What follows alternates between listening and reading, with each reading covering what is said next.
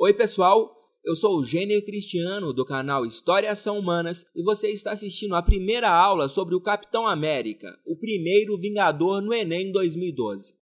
O destaque da aula de hoje fica por conta da análise desta imagem. A capa da edição número 1 do Capitão América, publicada nos Estados Unidos em março de 1941. Mas antes de partir diretamente para a exploração deste documento especificamente, vamos fazer algumas considerações extremamente importantes que nos permitirão analisar qualquer imagem com muito mais competência e confiança daqui em diante. A capa da revista do Capitão América está inserida no contexto das fontes iconográficas. Iconografias nada mais são do que imagens. Atenção para esta informação. A visão é o sentido mais desenvolvido nos seres humanos. Uma imagem é processada pelo cérebro humano 60 mil vezes mais rápido do que uma informação em forma de texto. Portanto, agradeça a Deus toda vez que encontrar uma informação visual em uma prova, pois ela está ali para te ajudar a coletar informações para acertar a questão.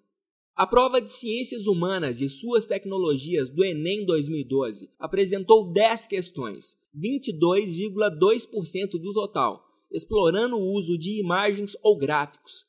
Fica evidente a importância dos recursos visuais como instrumentos capazes de promover o desenvolvimento de habilidades e competências cognitivas na área de humanidades. Devido à importância do tema, vamos fazer algumas considerações básicas sobre o poder das imagens. Um poder que é tão grande que podemos falar em guerra das imagens em vários momentos da história da humanidade. Preste muita atenção.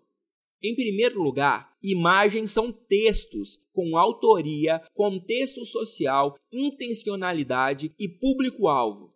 Ou seja, as imagens não são neutras e carregam consigo uma grande variedade de informações a serem interpretadas pelos leitores. Disputas políticas, religiosas, culturais, econômicas ou de qualquer outra natureza são travadas fazendo uso do suporte visual.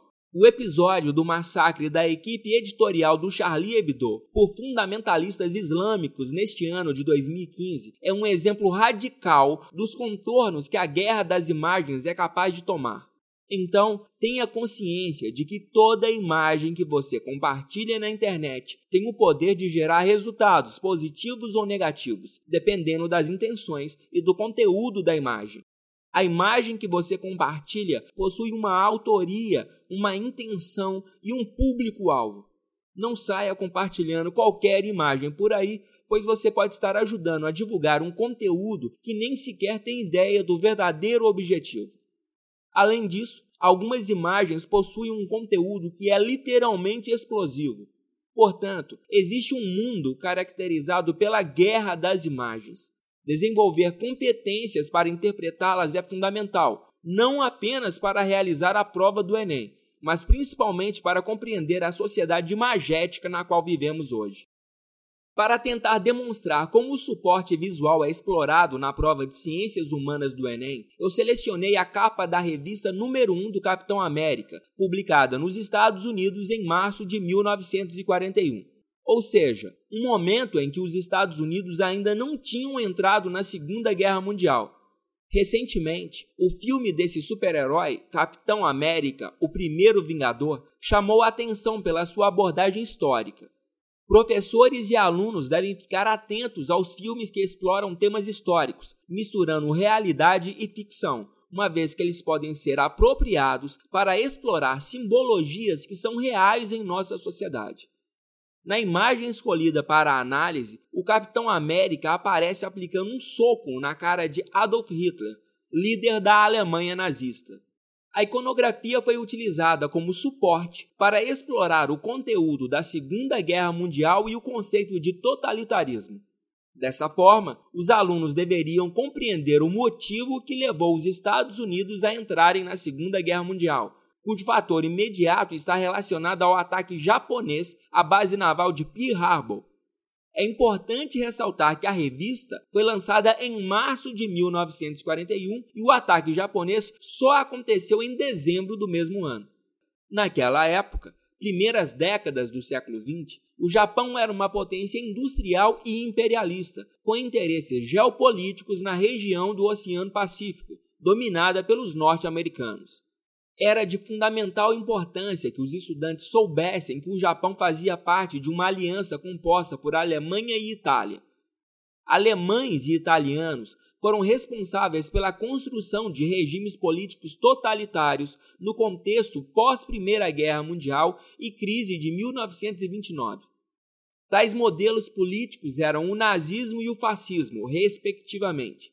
O totalitarismo de direita, praticado por Alemanha e Itália, tinha como fundamentos básicos o combate ao liberalismo e aos governos constitucionais e democráticos, justamente os valores defendidos e valorizados pela República dos Estados Unidos da América. Este é o significado da imagem. Quando o Capitão América aplica o soco na cara de Hitler, enfatiza-se a luta de sociedades com modelos rivais e antagônicos, o Capitão América, vestido com as cores da bandeira dos Estados Unidos, é o símbolo da luta do bem contra o mal, da liberdade contra a tirania, da democracia contra o totalitarismo, da paz contra a guerra.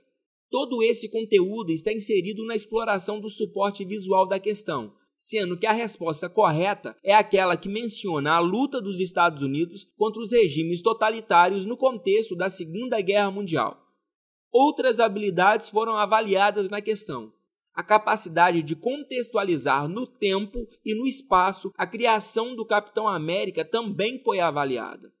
As opções poderiam levar os estudantes a confundirem a participação dos Estados Unidos em outros conflitos internacionais, tais como a Primeira Guerra Mundial, a Guerra Fria e o combate ao terrorismo após os ataques de 11 de setembro de 2001.